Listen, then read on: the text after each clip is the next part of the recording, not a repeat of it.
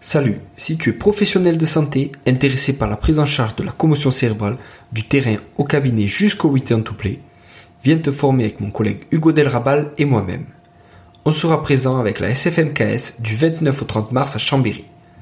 On sera ensuite avec SRP Formation le 26 et 27 avril à Toulouse.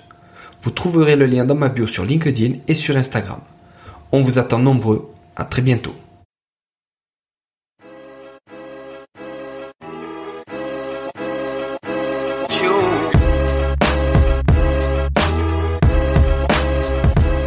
Bonjour à tous et bienvenue sur le podcast Objectif Performance, le podcast pour construire son haut niveau.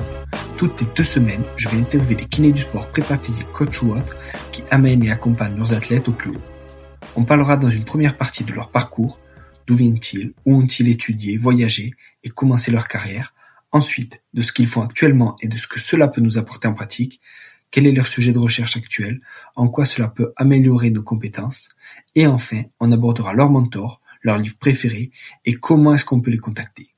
Comme d'habitude, je compte sur vous pour mettre 5 étoiles à cet épisode sur nos minutes et sur Apple Podcast avec un petit commentaire.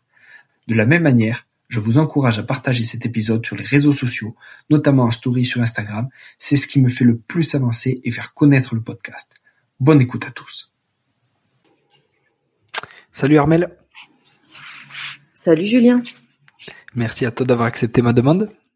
J'étais un petit peu obligé. Hein. je rigole. je remercie. C'est Massamba. Alors euh, j'avais suivi un peu ton parcours et c'est en discutant avec Massamba euh, qui m'a reparlé de toi tout ça et du coup euh, grâce à lui que j'ai pu te contacter donc je le remercie. Oui super. J'adore Massamba, c'est un ami et puis un, un top kiné et euh, du coup bah je suis c'est une je suis très honorée que tu fasses appel à moi pour discuter un petit peu. ouais, ouais, avec plaisir. Merci beaucoup. Pour ceux qui n'ont pas écouté l'épisode avec Massamba, c'est l'épisode 34. Euh, donc voilà, foncez l'écouter, c'est un épisode qui plaît beaucoup. Euh, Armel, est-ce que tu peux nous donner ta définition personnelle de la performance, s'il te plaît? Alors, pour moi, la performance, c'est euh, un moment, c'est un état de grâce euh, qui est acquis par euh, le travail, la force de caractère et le résultat, c'est la victoire. Pour moi, la performance, c'est la victoire. Ok, ok, ça joue. Et hum, est-ce que tu peux nous expliquer un peu d'où tu viens, où tu as fait tes études, etc. Oui, tout à fait. Alors moi, je suis euh, originaire du nord de la France. Je suis née à Lille. J'ai euh, j'ai passé, ça va faire bizarre de dire ça pour les jeunes qui nous écoutent, un bac ES. Et euh, parallèlement à la même année où j'ai mon bac, je suis euh, championne de France junior de judo et j'intègre l'INSEP en tant qu'athlète. Et arrivé à l'INSEP, on m'a demandé, bah Armel, qu'est-ce que tu veux faire comme étude? Il y avait peu de choix. En fait, moi, je voulais être commissaire de police à la base, avant de faire du haut niveau en judo. Et en fait, eh ben, ça s'adaptait pas avec les entraînements bi-quotidiens de l'INSEP de faire du droit. Du mm. coup, j'ai décidé de faire kiné. Et voilà, euh, j'ai intégré l'école de kiné de Saint-Maurice où j'ai pu faire un cursus de, de avec un double projet, donc le sport de haut niveau et puis euh, et puis le, diplôme de kiné. Mmh. Et euh, j'ai arrêté ma carrière de, de judo, j'avais 24 ans, un truc comme ça, là quasiment la même année où j'ai été diplômée. Et euh, on m'a rapidement euh, proposé d'intégrer l'équipe de France junior euh, pour bah, m'occuper d'eux. J'ai fait deux ans d'équipe de France junior et euh, ensuite j'ai euh, j'ai intégré l'équipe de France senior masculine. Où j'ai commencé à faire mes, mes armes et avec lesquelles je suis restée pendant huit ans. Donc toute l'Olympiade vers Londres, et toute l'Olympiade vers euh, Rio. Ok. Et euh, parallèlement à ça, j'ai j'ai entrepris un, mon diplôme d'ostéopathie. Et après Rio, j'ai arrêté mon avec l'équipe de France de judo masculine parce que c'était beaucoup de temps, beaucoup de temps sur ma vie personnelle. Hmm. Et avec beaucoup de déplacements, de ce fait, j'ai décidé de faire euh, d'arrêter cette aventure. Et un mois après les Jeux Olympiques de Rio, on m'a proposé d'intégrer euh, le staff de l'équipe de France féminine de football. Mmh. Et j'ai accepté euh, parce qu'il y avait beaucoup moins de déplacements qu'avec le judo. Avec le judo, euh, à titre informatif, euh, je partais quasiment 4 à 5 mois par an, cumulés. Enfin. Et avec le foot, c'était quasiment deux fois moins. Donc j'ai accepté mmh. cette aventure. C'était génial d'ailleurs. J'en garde un super mmh. souvenir. J'ai fait deux ans avec l'équipe de France de foot. Et j'ai arrêté parce que j'ai, je suis tombée enceinte de mon premier enfant. Et euh, de ce fait, j'ai arrêté avec l'équipe de France de foot. Et parallèlement, euh, suite à ça, j'ai fait deux ans euh, chez Moratoglou à Biot, mmh. avec les académiciens de l'académie et les pros. C'était génial aussi. Et j'ai arrêté ça, cette aventure, avec le Covid. Et maintenant, depuis donc Tokyo, post-Tokyo 2023, Teddy m'a proposé de le de le suivre sur un nouveau défi qui est Paris 2024 pour lui. Ce sera ça ça ça il tirera sa révérence euh, après, il me semble. Ok. Rien de sûr, mais il y a de grandes chances. Donc, euh, bah, j'ai déjà accepté de, de, l'accompagner euh, bah, vers ce nouveau ce, ce challenge là. Hmm. c'est énorme. Et alors, si je, je reviens un peu sur ton parcours, comment tu gères Tu vois, donc à 24 ans, tu as dit en même temps que ton diplôme, t'arrêtes toi ta carrière et comment tu gères de rapidement basculer. Oui. Tu vois, peut-être avec des, des, des, gens avec qui tu t'entraînais ou avec qui tu combattais, et comment d'un coup tu endosses le rôle de kiné alors que quelques mois avant tu t'entraînais avec eux? Alors, eh ben, à ça, je réponds que le, bah, je l'ai vite endossé. Pourquoi? Parce que déjà, je m'occupais de juniors. Du coup, c'est des gens que de, plus jeunes que moi. Et mmh. de ce fait, je les connaissais absolument pas puisque c'était une équipe jeune. Et quand j'ai donc j'ai fait deux ans avec eux, et ensuite quand on m'a proposé de monter sur les seniors, c'était une équipe garçon avec lesquels c'est vrai j'avais je m'étais entraîné pour quelques uns avec eux, mmh. mais euh, ça s'est fait assez facilement. Pourquoi? Parce que euh, parce que finalement quand tu te plonges dans le travail et que tu es sérieuse mmh. euh, dans ce que tu fais, eh ben on oublie vite la casquette de judokate et mmh. euh, celle de thérapeute euh, arrive vraiment naturellement. Donc ça n'a pas été, euh, franchement, j'ai pas été embêtée par cette transition là en tout cas. Mmh. Et du coup, même question sur, tu vois, tu as fait des équipes masculines dans le judo, et pareil, comment tu t'intègres en tant que femme sur un pool de voilà, c'est le judo, c'est un sport de combat, comment tu de garçons, ouais. Alors, euh, alors le fait que je sois une femme, euh, ça n'a jamais été euh, réellement un souci, même si j'ai été précurseur parce que ça ne s'était jamais fait une femme dans mmh. une équipe de garçons. Et ça m'a pas trop posé problème, justement parce qu'ils me connaissaient avant en tant qu'athlète. Et j'ai pas dû, à, j'ai pas eu à devoir gérer cette notion. clairement, on parle de séduction euh, qui peut qui peut qui peut polluer les rapports euh, de thérapeute quand t'es quand es avec une équipe de garçons. Hein, on parle clairement de ça. Donc moi j'ai pas eu à gérer ça. Et encore une fois, quand tu travailles et quand tu as un positionnement, et eh ben finalement ils oublient vite que tu es une femme et ils te considèrent en fait un peu comme quelqu'un d'asexué et tu deviens juste le, kiné tout simplement. Mmh. Donc, mmh. euh, et pour moi, euh, je dis souvent que ça a été souvent un avantage d'être une femme parce que dans une équipe masculine, t'amènes quand même un peu de, de douceur parce que c'est vrai mmh. qu'il y a, c'est pas du tout la même ambiance que dans une équipe féminine et t'amènes de la douceur, un peu bah, de la bienveillance aussi, je pense. Et euh, ça a toujours été un atout pour moi. Ça n'a jamais été vraiment une contrainte. Non, les garçons me respectaient et, et ça s'est très bien passé. Et t'as jamais hésité justement à, à travailler aussi chez les filles? Alors, j'ai, ça s'est pas présenté en fait. J'ai, j'ai travaillé un peu avec les féminines de judo quand pour donner un coup de main à mes collègues quand ils avaient besoin. Mais euh, c'est vrai que dans la dans la majorité des, du temps, j'étais toujours avec les garçons puisque j'étais attitrée à l'équipe masculine. Donc, si tu t'occupes quand tu t'occupes du judo d'une équipe, t'as entre 10 et 15 garçons à gérer voilà, de catégories différentes qui va de moins de 60 kilos à plus de 100 kilos. Hmm. c'est ouf. c'est ouf. Et après, tu vois, donc tu es sur un sport individuel de combat et d'un coup tu passes sur un sport euh, mmh. collectif, euh, donc sport individuel de combat et masculin et d'un coup sport collectif et féminin. Pareil, comment comment tu t'adaptes là-dedans? Eh ben, écoute, euh, c'est franchement, c'était, ça a été euh, facile et difficile. Euh, difficile parce que je suis sortie de ma zone de confort. J'arrive dans un sport où je connais très peu de choses, où je connais personne, alors que je suis d'un sport qui était quasiment ma famille, où je connaissais tout le monde, j'étais appréciée partout.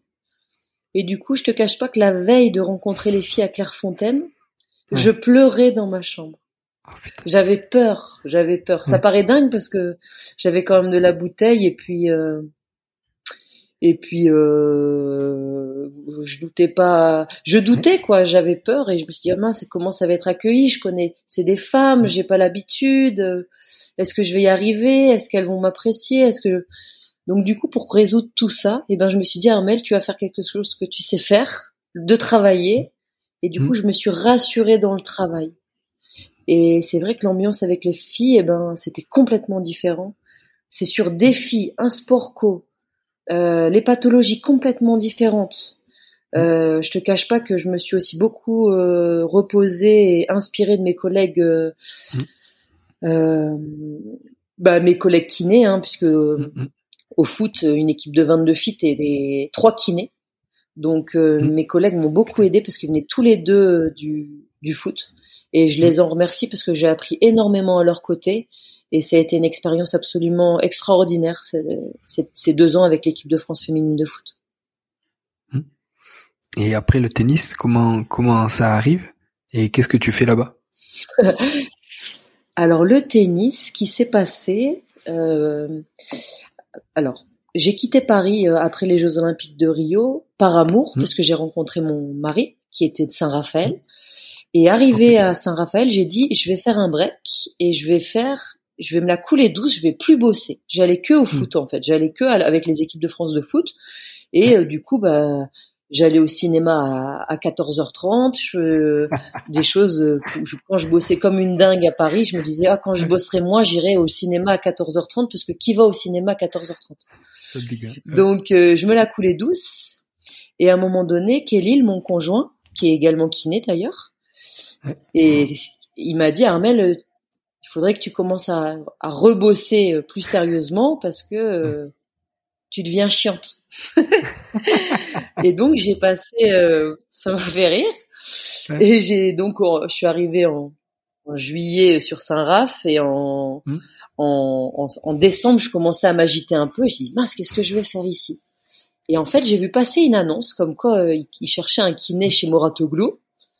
Et j'ai passé un coup de fil à Florent Pala, Palagoiti, euh, qui s'occupait de Serena Williams à l'époque, et je lui dis bah écoutez, je suis dispo, j'ai envie de bosser chez vous, est-ce que vous voulez bien de moi? Et hum, ils m'ont reçu, et euh, il y avait d'autres gens qui étaient sur le poste, mhm. et voilà, et puis j'ai été prise comme ça. Ok, ok, super. Euh, Armel, du coup, dans le judo, qu'est-ce que qu'est-ce qu'on retrouve comme pathologie? Qu'est-ce que tu soignes habituellement? Ouais, alors dans le judo, ce qu'on soigne euh, beaucoup, contrairement au foot, il y a un truc qu'on retrouve euh, pas trop chez les judokas, c'est la lésion musculaire. Euh, au foot, il y en a énormément.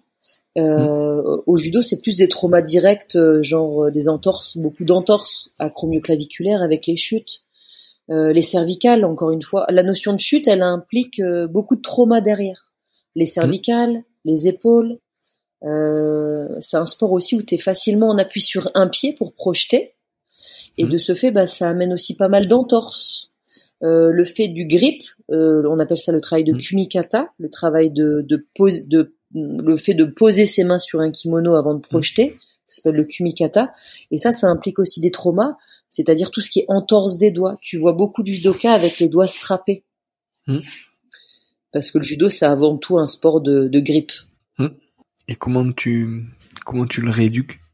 Ah bah ça c'est la rééducation euh, classique. Hein, euh, c'est au c'est au cas par cas. en fait, ce qui se passe au judo quand t'es kiné de d'une équipe, tu dois faire des présences à l'INSEP et tu as des matinées où tu où tu tu arrives le matin et tu prends en charge les tu prends en charge tous les blessés, tu te les répartis et tu les rééduques euh, bah, au cas par cas, hein, au cas par cas sur euh, sur euh, heures le matin et deux heures l'après-midi.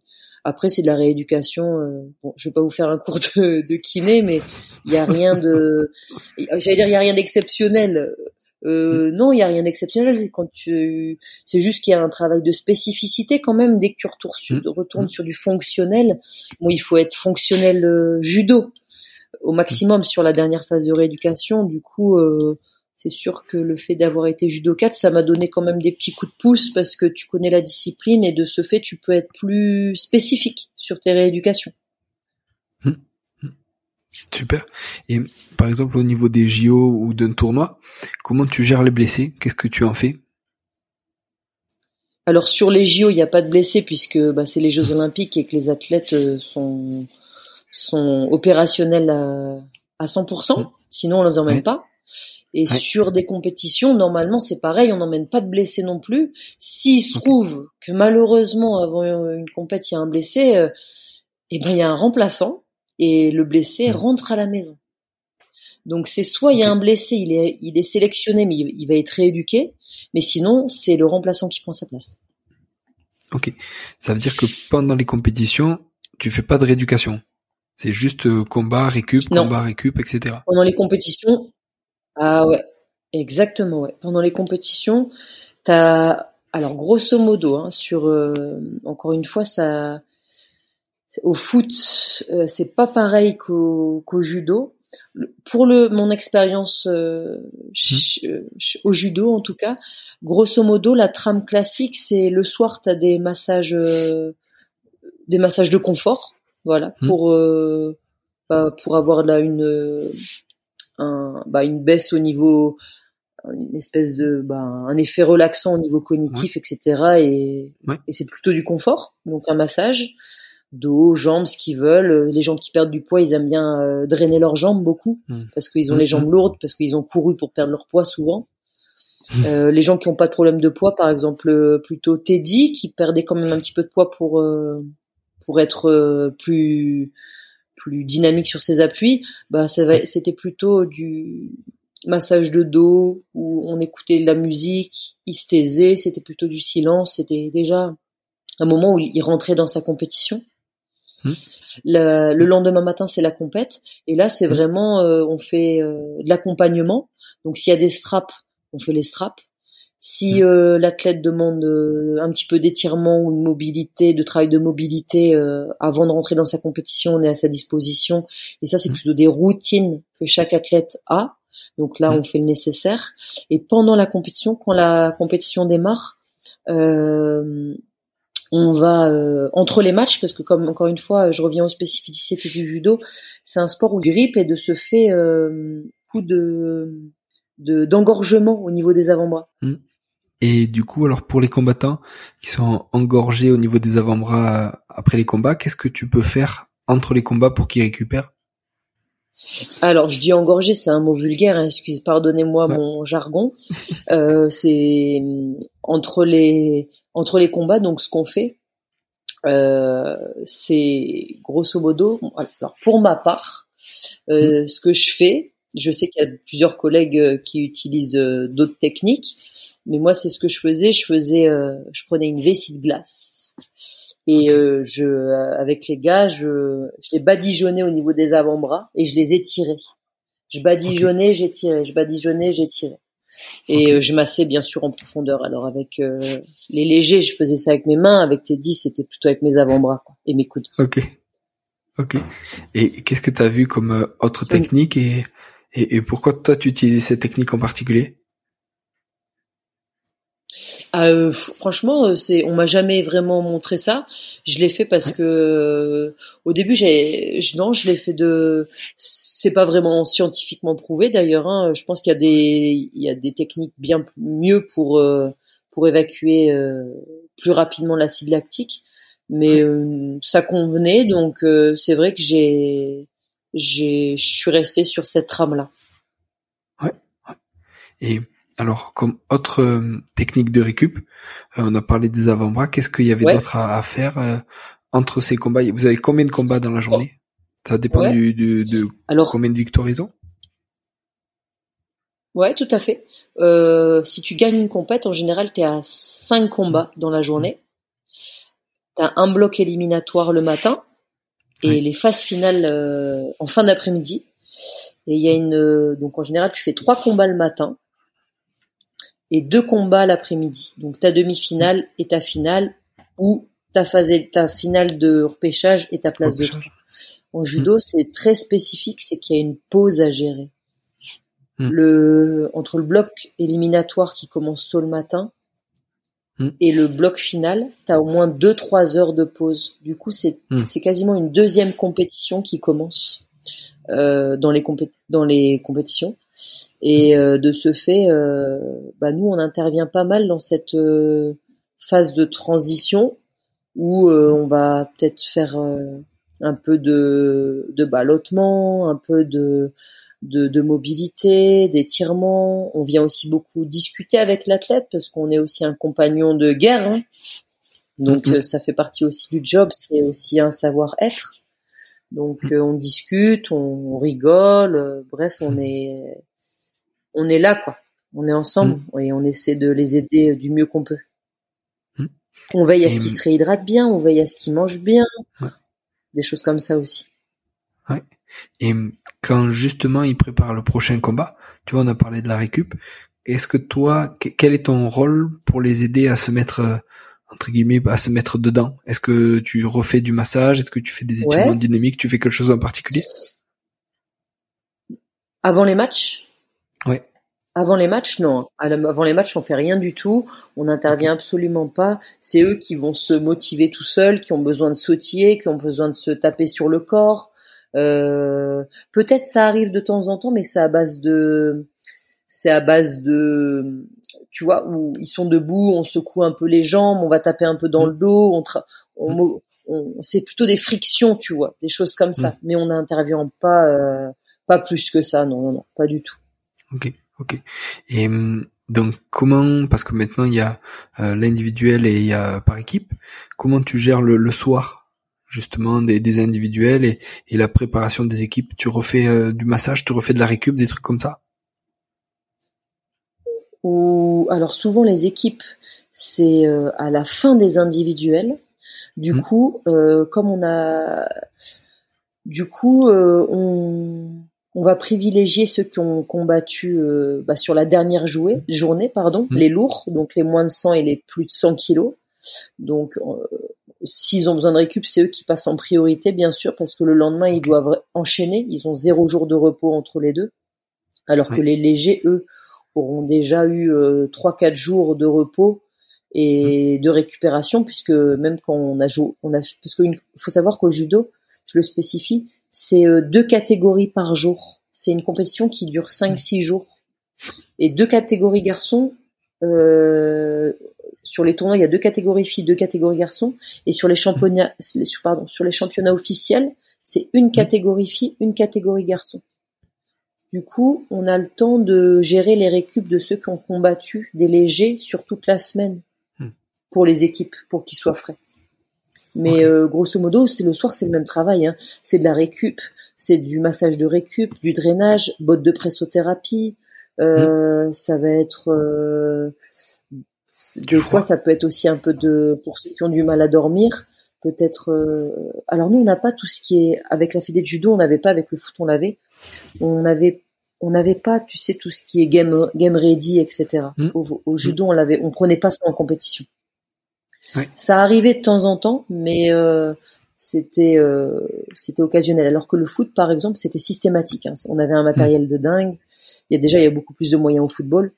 Mm-hmm. Donc euh, et en tout cas pour le judo, pour ce qui concerne le judo, c'est beaucoup de massage de récup, essentiellement ça. Un peu de complexe, du plus, des choses comme ça quoi. Ouais. Ouais. Et t'en as parlé tout à l'heure. Alors tu t'occupes de Teddy Reader maintenant et exclusivement de lui. Et hum, justement par rapport à quand tu bossais en équipe, euh, comment tu gérais déjà Teddy par rapport aux autres combattants? Tu vois, est-ce que de par son gabarit ou, ou, quelque chose comme ça, tes techniques sont différentes ou tu fais les mêmes techniques?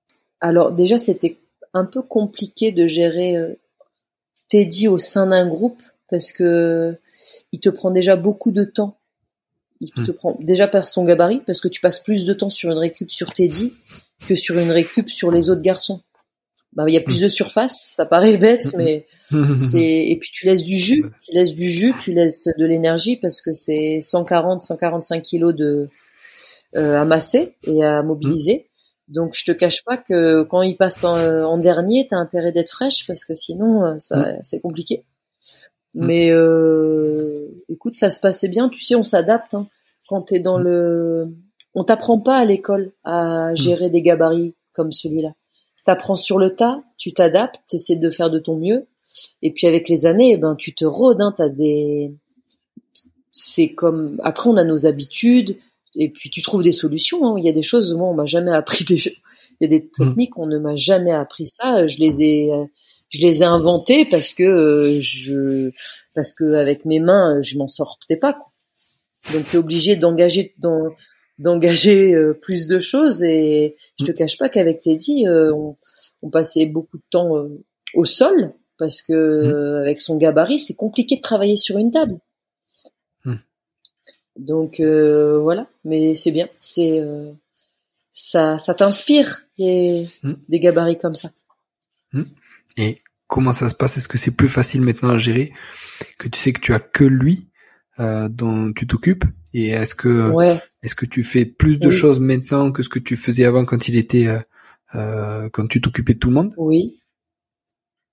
Oui, bah oui, forcément. Hein, là, comme je, je... Bah, j'ai que lui à gérer, ça change tout. Moi, j'ai jamais fait ça de ma vie, de gérer qu'un seul mmh. athlète sur mmh. des stages, sur des compétitions je te cache pas que pour moi c'est nouveau. Ça fait un an maintenant qu'on retravaille ensemble et euh, ça me fait encore bizarre au bout d'un an. Mmh. Et euh, parce que moi j'ai toujours géré des équipes entières et que c'est une dynamique complètement différente de travailler sur une équipe et euh, sur un tout petit groupe de parce que quand on part avec Teddy maintenant comme c'est une cellule autonome de la fédération mmh. française de judo, il, il se déplace qu'avec son staff donc on est cinq à partir, donc je peux t'assurer qu'au niveau de ça n'a ça n'a rien à voir. Alors certes, on travaille beaucoup mieux puisque j'ai que lui à gérer. Donc mmh. en stage, j'ai que moi à m'occuper et lui. Donc mmh. c'est simple, mmh. mais ça ça te doit d'être hyper exigeante, d'être d'être euh, t'es obligé d'élever, ça paraît fou. Parce que tu dis sur un groupe, tu plus de travail, du coup tu, tu dois envoyer plus. Et en fait, non. Parce que comme tu n'as que lui, t'es attendu, tu mm. comprends. Tu peux pas, mm, mm. euh, tu, rien, tu peux, tu peux, sur un groupe, l'erreur peut être, euh, peut être plus humaine et plus compréhens, plus, plus comprise puisque tu as un groupe à gérer. Mais là, tu peux pas te planter, t'as qu'un mec. Donc, il y a, tu dois, tu, pour moi, tu, tu dois vraiment être, euh, être au top, quoi en termes de prévention, en termes de récup, en termes de, de présence. Euh, c'est une petite cellule, donc tu dois aussi être au top euh, dans ta tête et puis amener du, mmh. avoir une bonne énergie tout le temps. Mmh. Tu vois? Alors que sur euh, quand t'es en groupe, tu peux avoir tes mmh. petites, tu vois, tes petits moments down, voilà, etc.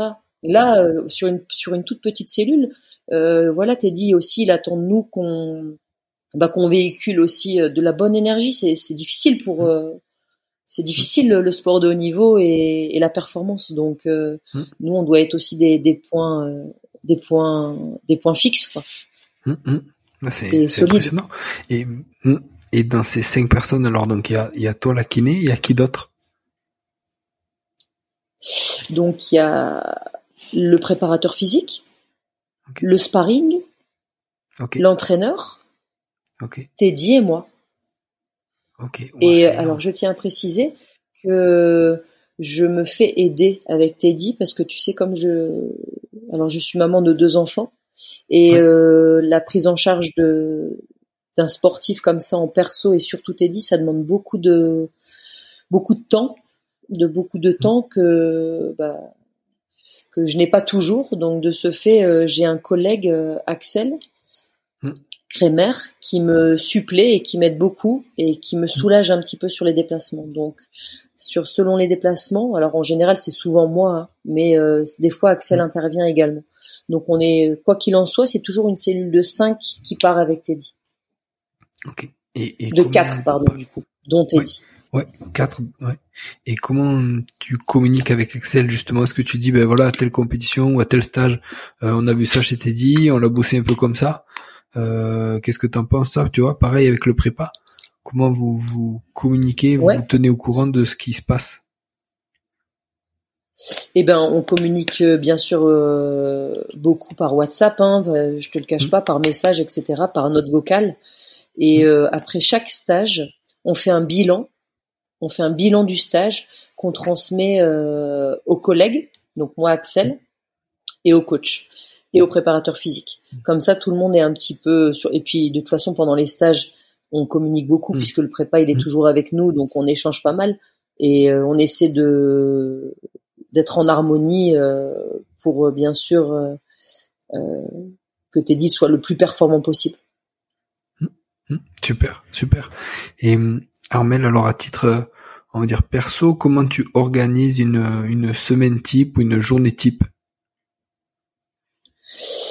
Alors, quand je suis chez moi, ou quand je suis en stage?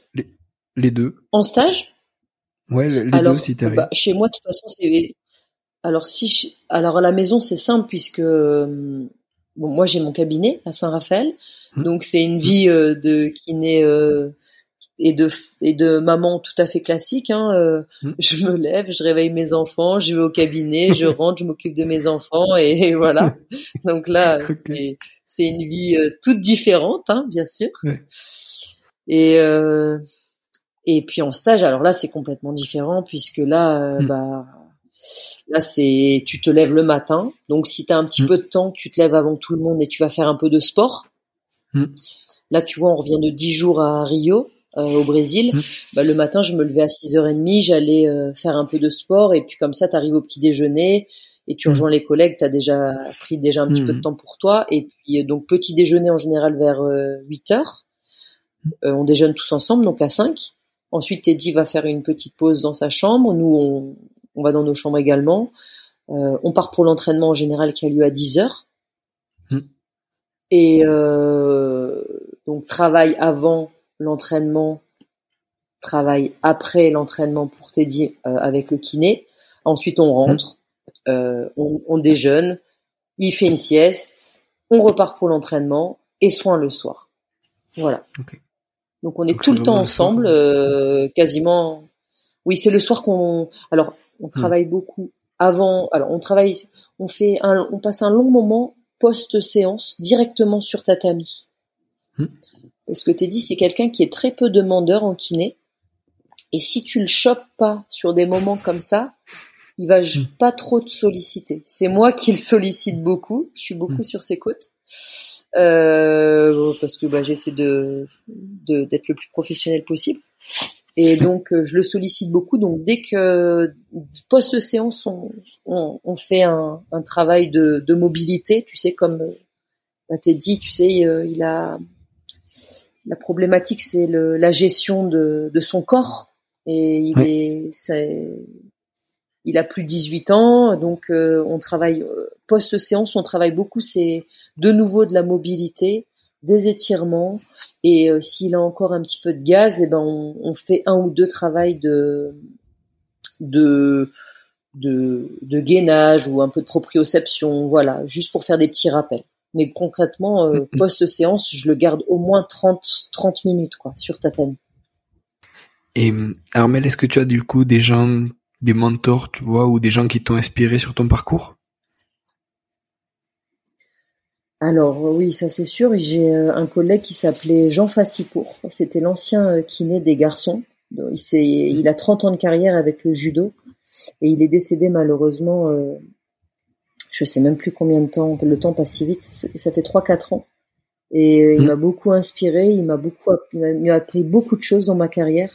C'est quelqu'un qui mmh. a beaucoup compté dans dans ma carrière et euh, c'était comme un père spirituel.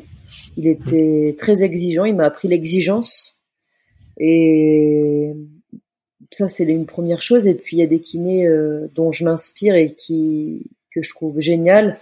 Bon, on a parlé de Massamba, il en fait partie. Mmh. Humainement et professionnellement, je trouve qu'il est top.